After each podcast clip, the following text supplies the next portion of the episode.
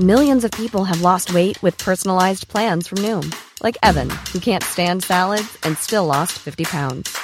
Salads, generally, for most people, are the easy button, right? For me, that wasn't an option. I never really was a salad guy. That's just not who I am. But Noom worked for me. Get your personalized plan today at Noom.com. Real Noom user compensated to provide their story. In four weeks, the typical Noom user can expect to lose one to two pounds per week. Individual results may vary.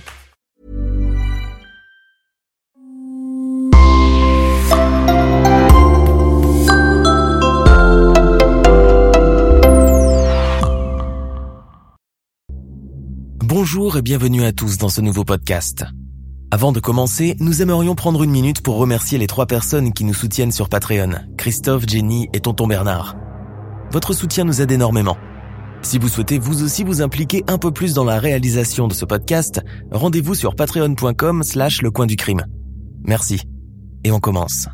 Aujourd'hui, nous allons revenir sur une affaire spectaculaire de grande ampleur. Elle a été qualifiée de premier attentat contre l'aviation civile en Amérique du Nord, car c'est le seul cas de sabotage criminel d'un avion de ligne Québec au Canada.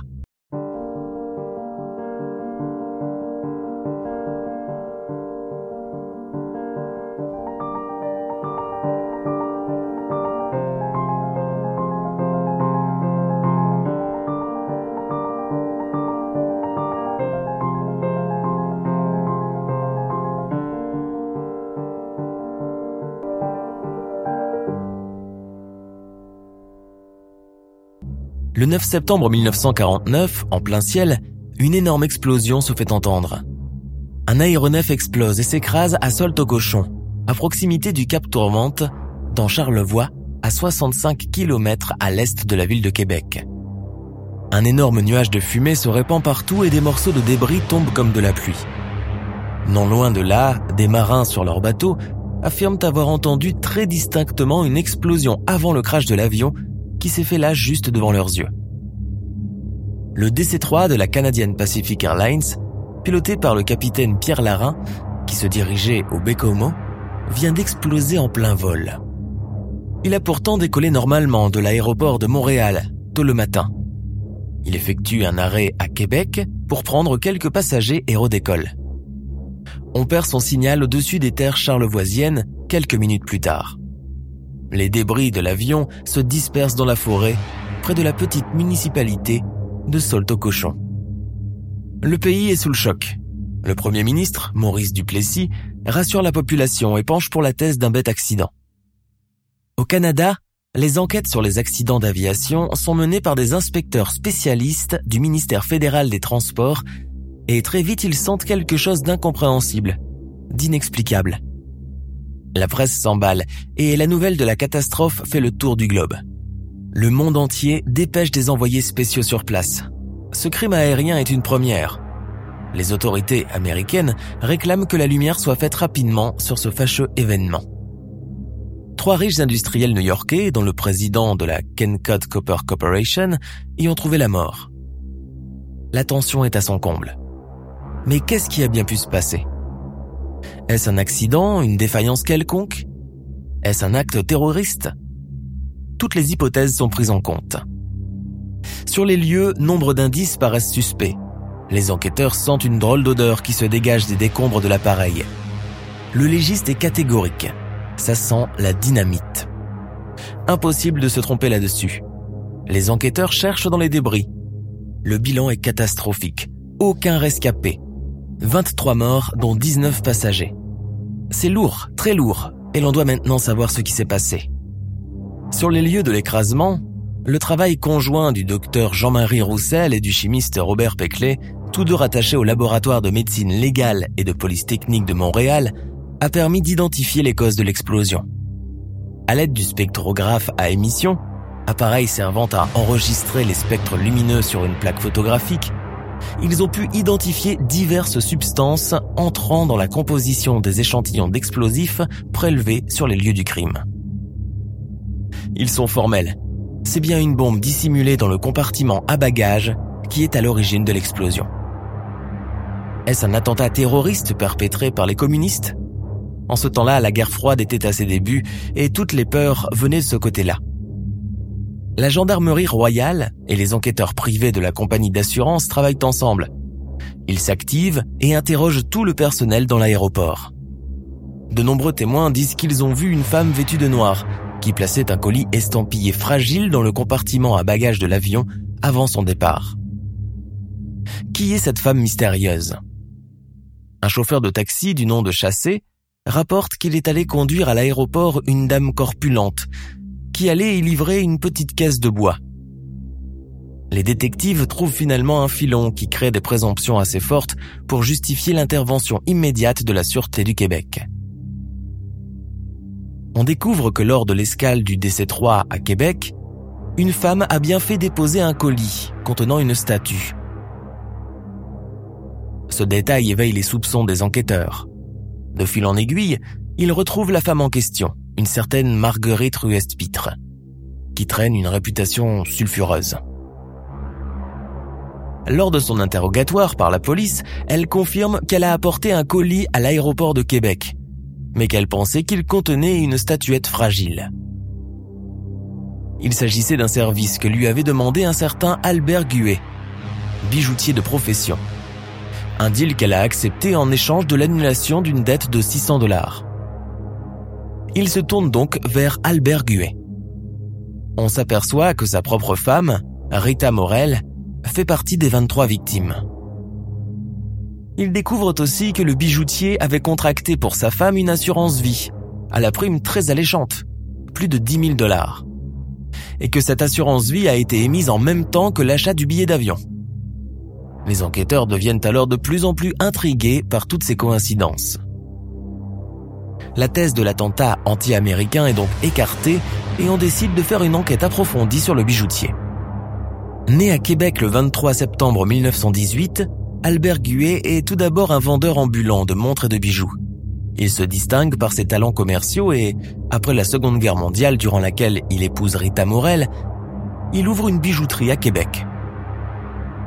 En 1949, son mariage avec Rita Morel bat de l'aile, en raison de ses nombreuses aventures extra-conjugales, et il commence à négliger son commerce. Il rencontre une jeune serveuse de 17 ans, Marie-Ange Robitaille, tombe amoureux et veut refaire sa vie avec elle. Il se met à l'entretenir, lui offrant un appartement et une bague de fiançailles. En fait, Gué profitait pleinement de la crédulité de sa conquête, se présentant à elle sous le nom de Roger Anger, célibataire. Ayant découvert la tromperie, sa femme Rita confronte les deux tourtereaux et Marie-Ange rompt immédiatement avec Albert.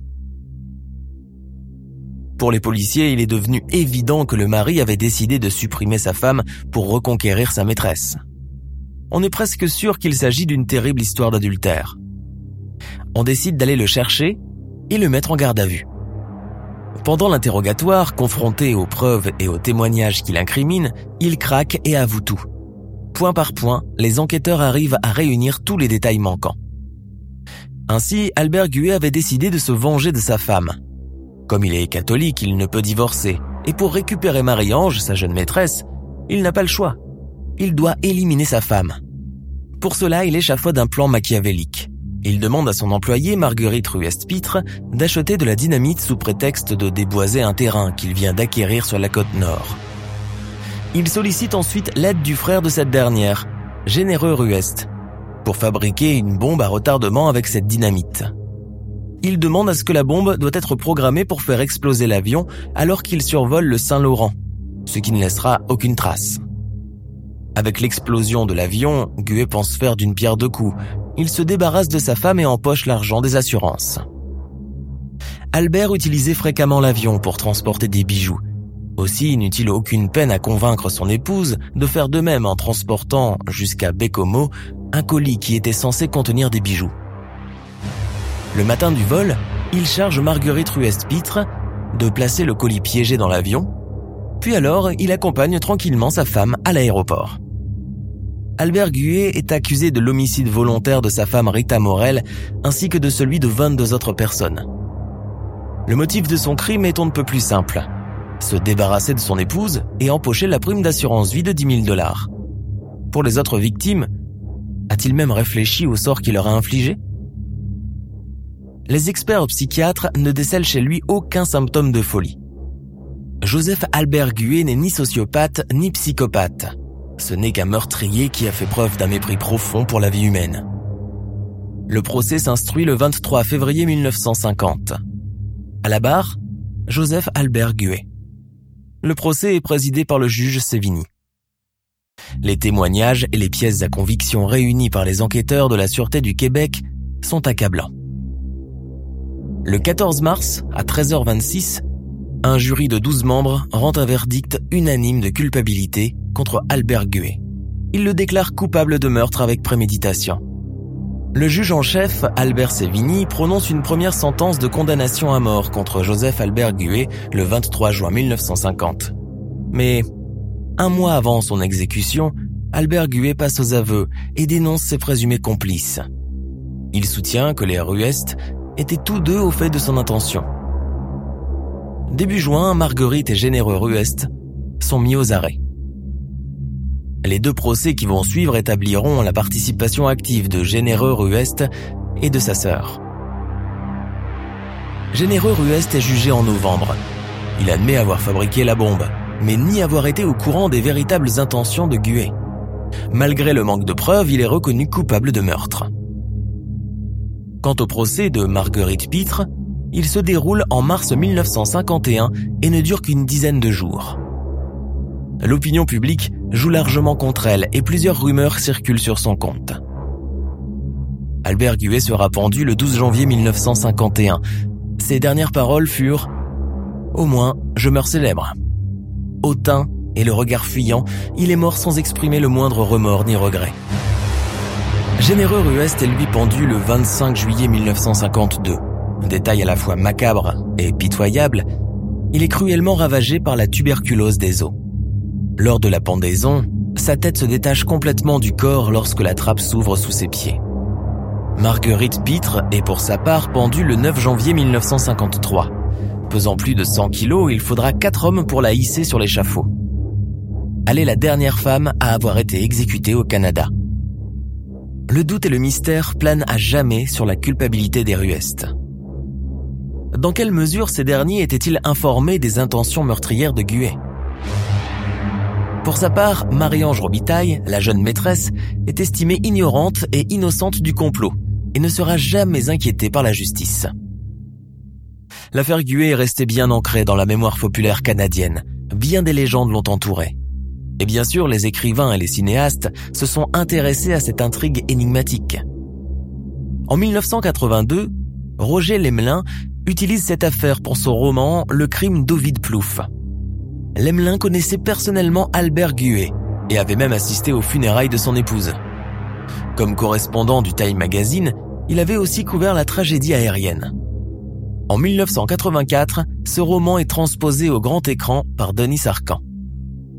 Le film intitulé Le crime d'Ovid Plouf met en vedette Gabriel Arcan.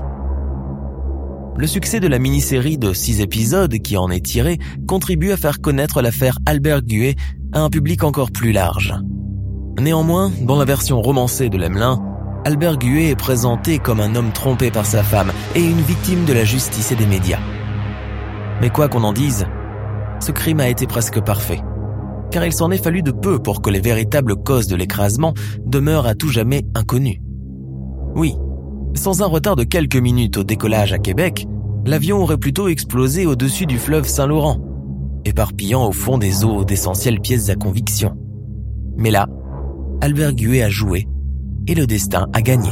Nous sommes à la fin de notre émission du jour. N'hésitez pas à écouter les autres émissions du podcast et à prendre 5 secondes pour nous laisser un 5 étoiles sur iTunes. C'est vraiment très important pour nous. Vous pouvez aussi vous abonner pour ne pas rater les prochains épisodes et nous suivre sur Facebook pour nous en proposer de nouveaux. Merci et à bientôt.